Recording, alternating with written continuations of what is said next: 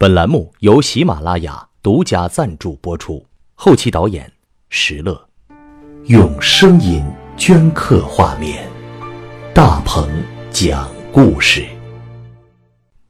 第十四集，画面里安静了几秒钟，音响里忽然传出苏天平的声音来：“把你的秘密。”都告诉我吧。镜头里的他显得异常镇定。他微微点了点头，压低了声音回答：“我快要死了。”苏天平的镜头又晃了一下，我的心也跟着晃了一下。你你说什么？为什么？我几乎和电脑里的苏天平同时问出了这句话。不知道是他是听了我的话，还是苏天平的声音，他用绝望的语调回答：“我只能再活七天。七天之后，子夜时分，我将死去。”同时的沉默。电脑里和电脑前的人，屏幕里的他又恢复了冷峻，苍白的皮肤下似乎能看出青色的血管。音响里终于传出苏天平颤抖的声音来：“也也就是说，你的生命只剩下七天。”他缓缓点了点头。眼皮开始垂下，又变得像个可怜的小兽。苏天平的声音在追问他：“你为什么不回答呀？”他把头低下了。镜头里只能看到他黑色的头发，看不到他的脸。这样的画面让人产生恐惧的联想。镜头向前移了移，几乎都贴着他的头发了。突然。镜头剧烈的晃动了起来，屏幕里天旋地转，乱七八糟。几秒钟之后，镜头只剩下一双眼睛，他死死的盯着电脑前的我。镜头莫名其妙的稳定了下来，好像已经不再由苏天平控制了。屏幕里的眼睛瞪得大大的，让我不由得往后靠了靠。这个时候，音响里传出他的声音来：“你想见小芝吗？”天哪！这个熟悉的名字，如冰一般插进我的心头，使我瞬间浑身凝固了起来。这句话是说给谁听的？啊？他是说给拍摄他的苏天平，还是对着电脑屏幕前的我？难道此刻他也在看着我？我也在看着他？他要出来了！在这昏暗的黑夜的卧室里，我颤抖的抬起头来，仰望着窗帘箱里隐蔽的探头。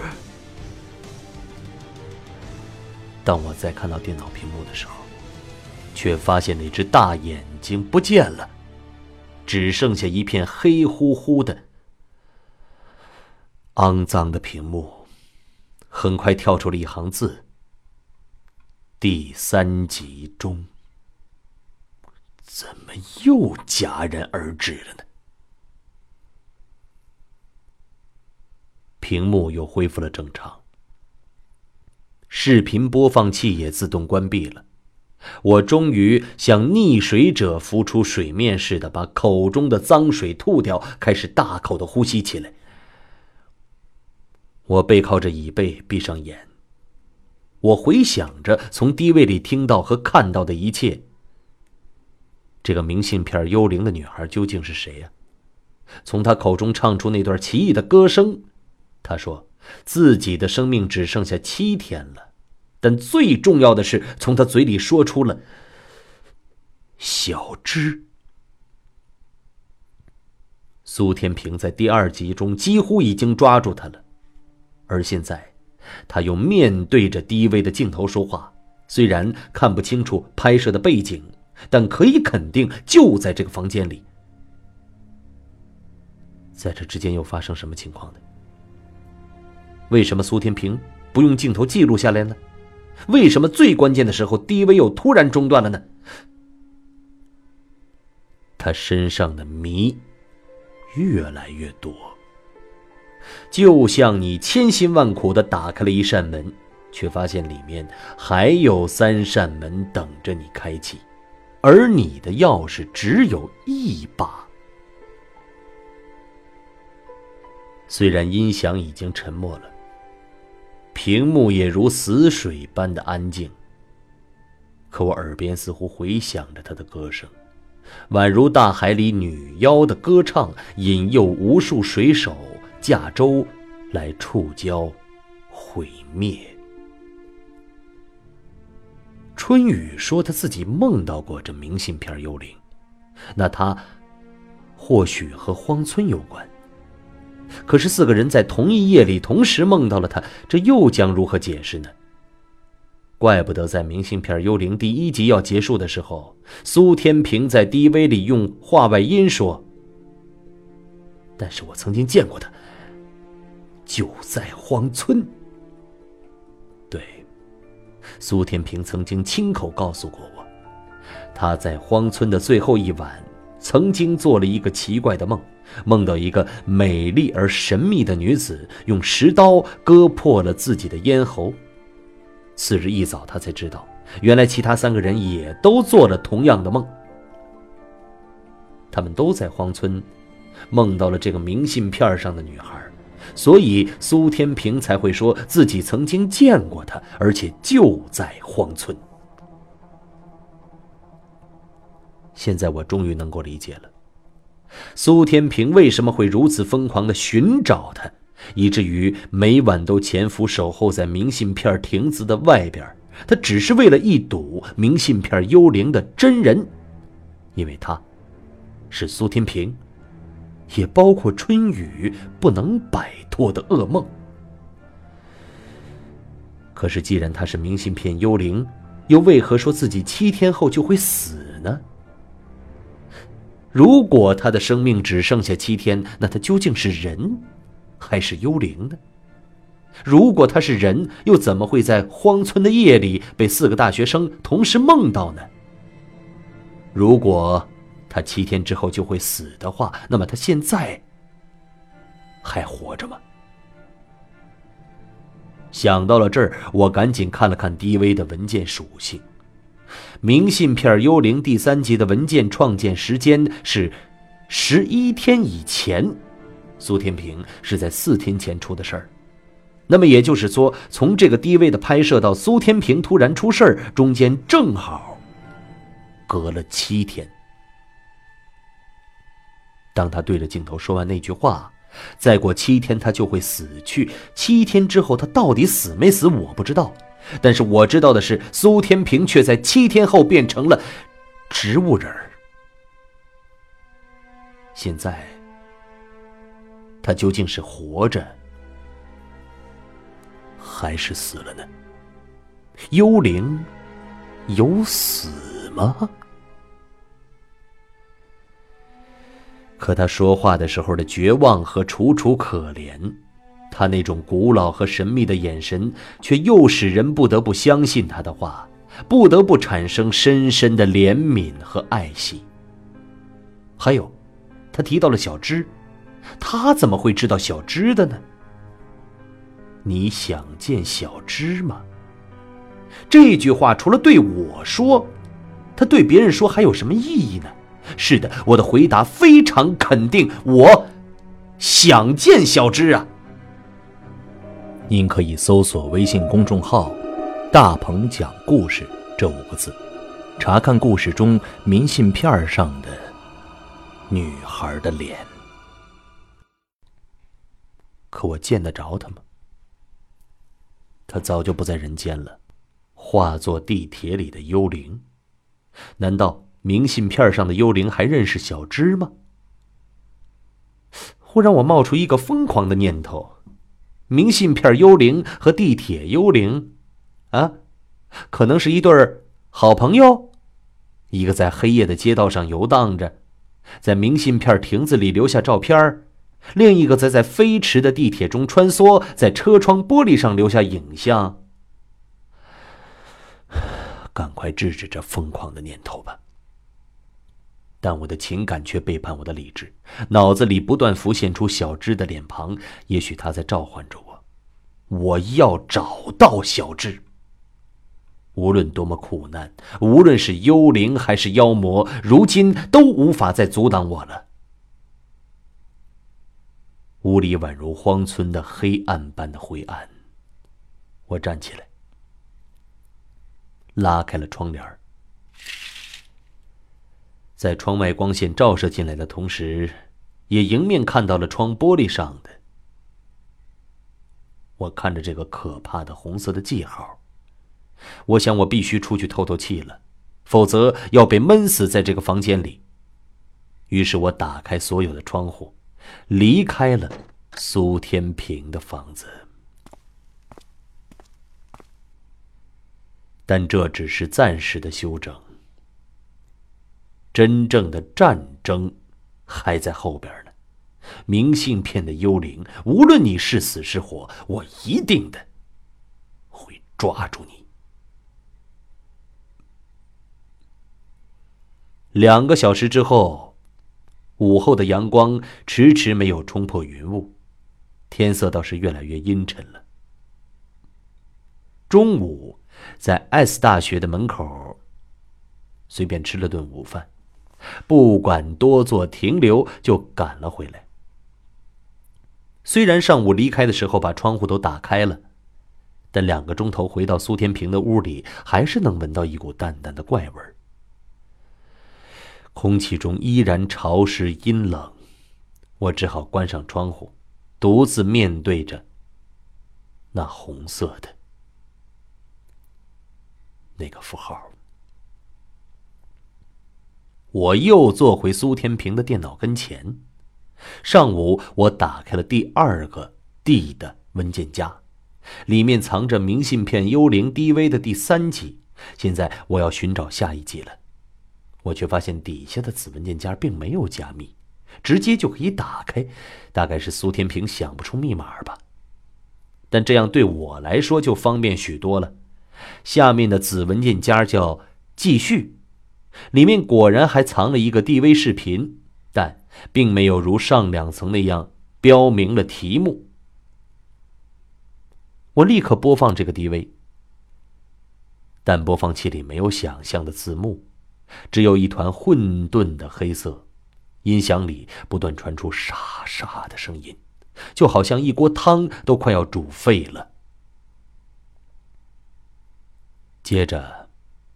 屏幕开始闪烁起来，看不清楚什么画面。后来似乎有一些模糊的人影，但我仍然难以分辨。我的心也焦虑了起来，但不知道接下来会看到什么，也不敢使用快进功能，唯恐漏掉什么特别的镜头，只能苦等自己期待的画面出现。可是等了半个多小时，这个 DV 还是老样子。而杂音却越来越响，到最后简直是震耳欲聋了，宛如到了建筑工地上。没有，我没有再看到明信片幽灵，DV 在杂声和闪烁中结束了。不知道苏天平拍了些什么。让我更加感到意外的是，直到关闭播放器，我发现这个继续的文件夹里只有刚才那么一个 DV 文件，就再也没有其他任何子文件夹了。继续，并没有继续。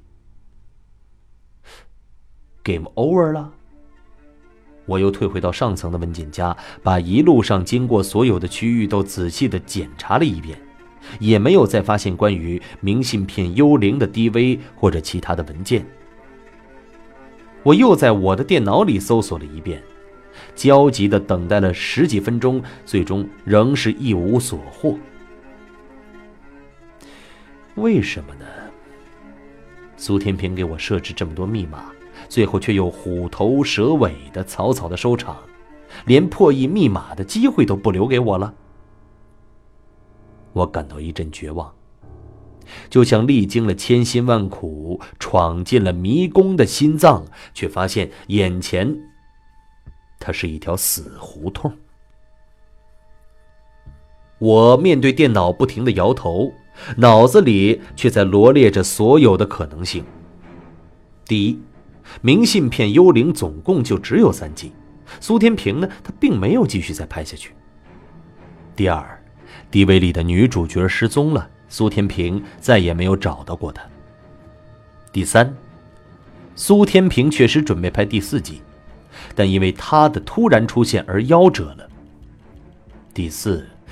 他本来已经拍好了第四集，甚至第五集、第六集，但后来又被什么人删除掉了。